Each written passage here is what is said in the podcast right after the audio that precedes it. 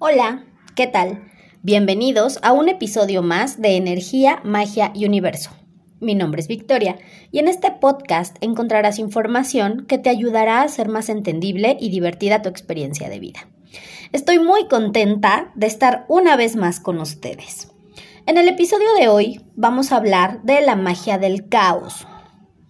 ¿De qué se trata esta práctica? La magia del caos es considerada un movimiento libre. También le llaman magia práctica.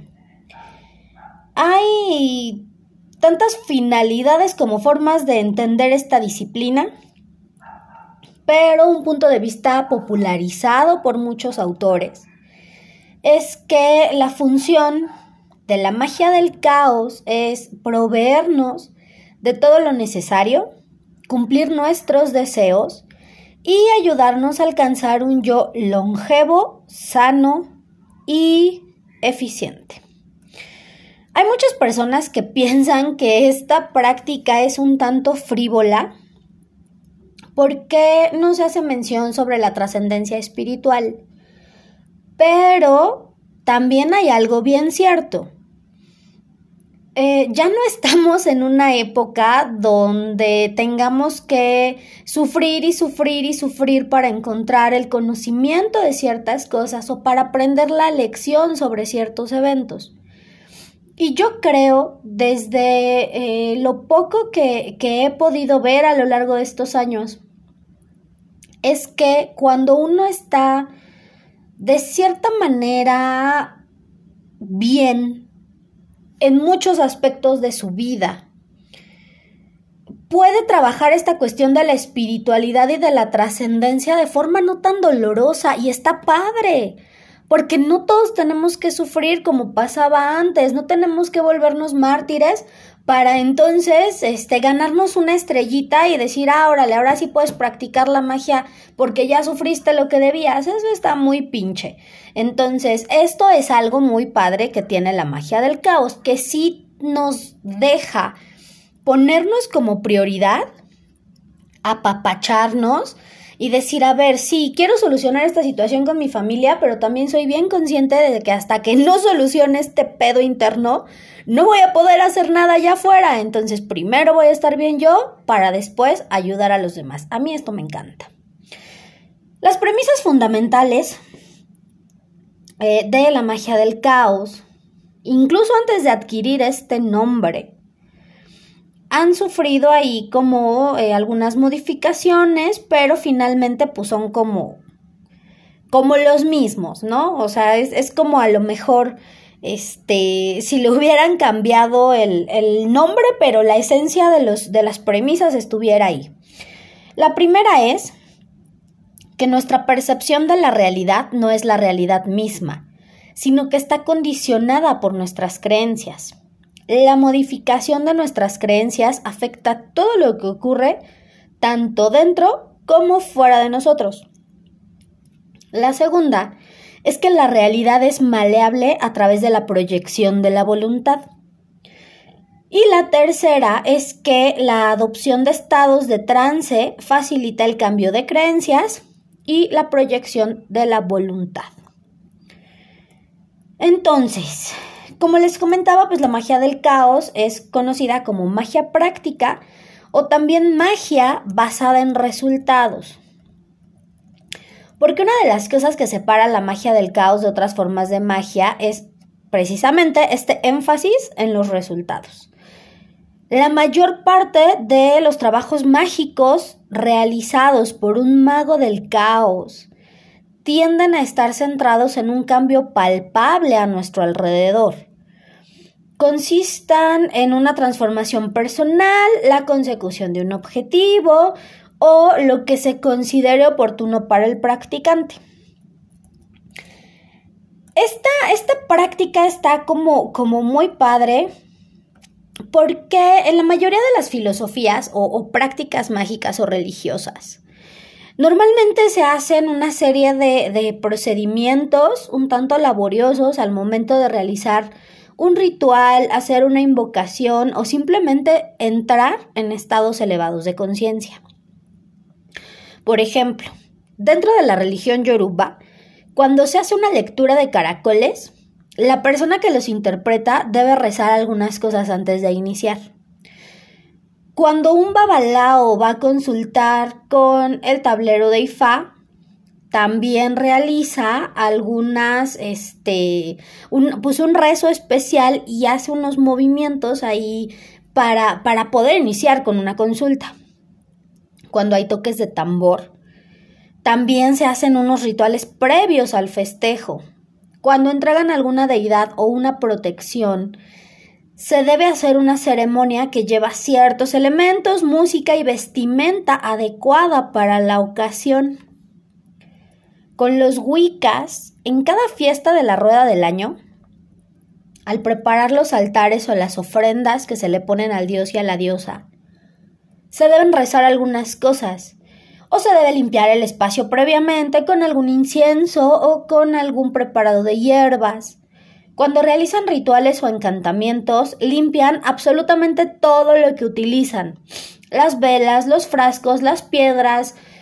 Utilizan alguna varita especial para direccionar la energía. Encienden velas con cerillos de madera, no usan encendedores y tienen prohibido soplarle a una vela para apagarla. En algunas otras tradiciones, lo que hacen es vestirse de cierta manera para realizar sus rituales o invocaciones y de igual forma lo que hacen pues es, es como eh, toda, todo este respeto ceremonial, ¿no? Es, es como, como muchas, muchos elementos que hasta cierto punto llegan a ser innecesarios cuando no estás dentro de esas prácticas y de repente quisieras hacer alguno de sus rituales o alguno de sus hechizos. ¿Por qué? Lo que sin darnos cuenta todos hemos ido practicando de alguna forma, pues es esto, es la magia del caos. Porque tomamos un poquito de aquí y tomamos un poquito de allá para armar un ritual o hacer un hechizo, pero sin tanta parafernalia. No necesitamos de calderos y búhos para saber que lo que hacemos va a funcionar. En mi experiencia personal, les puedo decir que en ocasiones veo algún ritual, no importa de la filosofía que sea. Mientras me gusta y sienta que va a funcionar, lo hago. Y en ocasiones mencionan que el ritual lleva este, algunos elementos mágicos y de repente yo no cuento con alguno, como el atame, por ejemplo, que es una especie de cuchillo especial Wicca o que no se puede trabajar sin algún tipo de esencia o de aceite. Pero pues lo que hago es tratar de sustituir alguno de estos elementos o bien simplemente lo, lo excluyo completamente de la práctica. A mí me ha funcionado. ¿Por qué? Porque le hago caso a mi intuición. A lo mejor sí voy a aprender una veladora y estoy dándome una idea más o menos en ciertas prácticas qué tipo de hierbas utilizan o qué tipo de elementos utilizan para prender una veladora, digo, ah, bueno, aquí dice que se tiene que usar este, este tipo de hierba, pero es una hierba solar, es una hierba este, con ciertas características y curiosamente, eh, como el, el, el laurel y el romero me parece, que los dos son hierbas solares y que los dos tienen ciertas características. Ah, bueno, pues voy a utilizar, en lugar de romero, voy a ocupar laurel. ¿Por qué? Porque así me lo dice mi intuición. Porque trato de buscar la manera de adaptar algo para que me funcione. Y les digo, hasta el momento, afortunadamente, me ha funcionado. Y esto también es parte de la magia del caos, porque no necesariamente necesitamos tener así como conocimiento sobre diversas prácticas. Simplemente, tal vez un día queremos limpiarnos porque nos sentimos muy pesados y utilizamos lo primero que tenemos a la mano para podernos despojar. Voy al refrigerador y no hay limones o no hay huevos pero tal vez hay una manzana o hay alguna otra fruta o hay una calabaza o un chayote y entonces yo siento que tal vez al limpiarme con alguno de estos objetos pues va a funcionar. Que les puedo poner poquito alcohol o le puedo poner aceite de oliva o le puedo poner cualquier elemento que yo sienta que me va a ayudar a quitarme toda la energía pesada que traigo. Que necesitamos aplacar a alguien Y entonces, pues sin saber cómo se hace, simplemente vamos por una veladora, la intencionamos para que tal persona deje de joder, la prendemos, agradecemos y dejamos que la magia ocurra. Si se requiere hacer algo para la salud y no sabemos cómo hacerlo, pues entonces comenzamos a intencionar todo tipo de bebida que tengamos a la mano para que cumpla con cierto propósito. Y así, como pueden ver, ya no es algo que se aprenda con un grupo de personas o en alguna escuela. Yo lo veo más como que cada persona de pronto está escuchando un poco más a su yo superior y está prestando más atención a los mensajes del universo. ¿Qué le dicen? ¿De qué forma puede hacer tal o cual cosa para obtener el resultado que espera? Hasta este punto, la magia del caos o magia práctica no tiene ningún efecto negativo o no atrae consecuencias que atormenten al practicante. Claro, siempre que se trabaje con cosas positivas y que no dañen a alguien más. Tan solo antes, a lo mejor, se esperaba que hubiera cierta fase lunar para poder realizar alguna práctica o encantamiento, o en ocasiones tenían que esperar un periodo de dos o tres meses entre un encantamiento y otro para eh, poder trabajar Ahora ya no esperamos a que la luna se encuentre en cierta fase, pero sí hay cosas como muy importantes que a pesar de que uno llegue a practicar la magia del caos, le pueden dar un plus a sus trabajos. ¿Por qué? Porque obviamente yo no me voy a esperar dos, tres semanas para comenzar a liberar bloqueos de mi economía si a mí me urge que esto empiece a moverse y a trabajarse pero sí voy a saber qué día es el mejor para que yo pueda trabajar con ciertos aspectos. ¿Por qué? Porque si a lo mejor yo quiero trabajar algo que tenga que ver con la comunicación, pues el día idóneo para hacer todo este tipo de trabajos es el miércoles. Si yo no lo puedo hacer el miércoles, bueno, lo puedo hacer cualquier otro día. Va a funcionar, sí, pero tal vez tarde un poquito más que si yo lo hago en miércoles. ¿Por qué? Porque ese día justo la energía va a potenciar lo que yo estoy trabajando. Entonces está bien de repente hacer caso a la intuición y comenzar con ciertas prácticas, pero también está bien de repente darle una leidita rápida a ciertos documentos o a lo mejor como por curiosidad ver el significado de los días, qué energía trae cada día, a lo mejor porque cada arcángel trabaja con un día de la semana y qué significado tiene, para que podamos potenciar toda esa energía de los trabajos que estamos haciendo. Si quiero, por ejemplo, sanar algo, una persona, una relación o una situación, pues voy a hacer mis rituales en martes, porque eh, a lo mejor lo puedo hacer cualquier día, pero el martes me va a ayudar a potenciarlo. para el amor, por ejemplo, pues lo voy a trabajar en viernes. Si lo hago otro día está perfecto, pero en viernes se va a potenciar todo lo que yo estoy haciendo. Ahora les digo, lo quieren hacer cualquier día, háganlo cualquier día. Es, es práctica libre precisamente. No hay reglas. Pero sí hay ciertos consejillos como para que las cosas funcionen mejor o un poquito más rápido. Aquí también hay algo como importante porque eh, se llega a, a confundir esto de la magia del caos con la irresponsabilidad mágica. Todo practicante debe saber que hay ciertos rituales o hechizos que deben ser protegidos con algún elemento. Y entonces al creerse practicantes de la magia del caos, ya no lo hacen. ¿Y qué pasa? Que cuando nosotros hacemos algún ritual que sí necesite de protección y no lo hacemos, entonces algún parásito energético o alguna larva pueden interferir con el proceso y la situación pues no va a mejorar, van a aparecer más conflictos y todo se vuelve un verdadero relajo, porque olvidaron ese pequeño pero muy importante elemento mágico del que no se podía prescindir.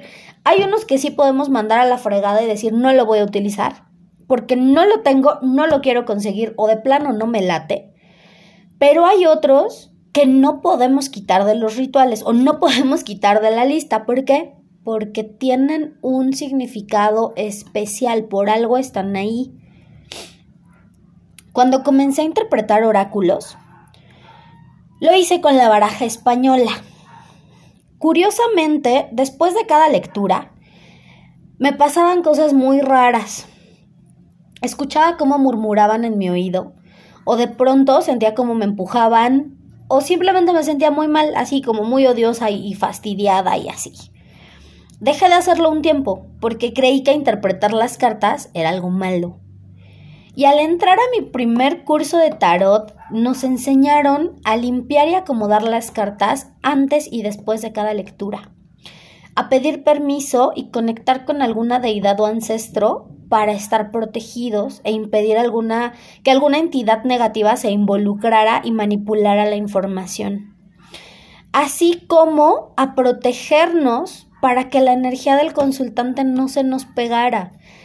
Y todo esto eran cosas que pues yo desconocía y estuve a punto de abandonar este camino tan padre y tan interesante simplemente por no saber cómo se hacen algunas cosas.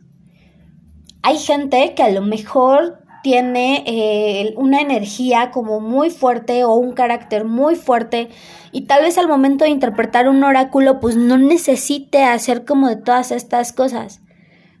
Yo no cuento con esa suerte. a mí se me pegan muchas cosas. Este, de repente sí me empiezo a sentir así como muy mal. Entonces yo sí prefiero tomar mis precauciones, aunque en otros eh, rituales o en otros hechizos sí haga las cosas de manera más libre. Al menos con el tarot, sé que hay ciertas reglas que yo no puedo brincarme o no puedo no hacer si quiero que me vaya bien o si quiero sentirme bien porque no quiero regresar otra vez a estar escuchando cómo murmuran en mi oreja, o cómo me empujan, o cómo me jalan el cabello, o, cuestiones así, porque de verdad era algo muy feo. Entonces yo no digo que la magia del caos sea mala, porque de cierta forma, pues es la magia que practico sin saber cómo se llamaba, hasta apenas ahorita me enteré. Pero sí es bien cierto que hagamos lo que hagamos, siempre, siempre, siempre debe haber algo que nos proteja y proteja nuestros rituales. Vamos con el tip mágico de la semana. Si tienes problemas para dormir, coloca un cuarzo rosa bajo tu almohada y pídele que te libere de todo aquello que te impida descansar. Es importante que cada semana lo descargues de la energía que recibió. ¿De qué manera? Colocando el cuarzo en medio vaso con agua y sal de grano. Lo vas a dejar ahí tres horas. Lo puedes dejar cerca de una ventana o directo en el rayo del sol para que limpie la energía del cuarzo. Pasado este tiempo, lo sacas del agua, le das una pequeña enjuagadita con agua de la llave, lo secas y está listo para volverse a utilizar. Espero que la información les haya gustado y que juntos cambiemos la energía del mundo en amor. Si tienen dudas o comentarios pueden escribirme a la página de Facebook Energía, Magia y Universo. Nos vemos en el siguiente episodio.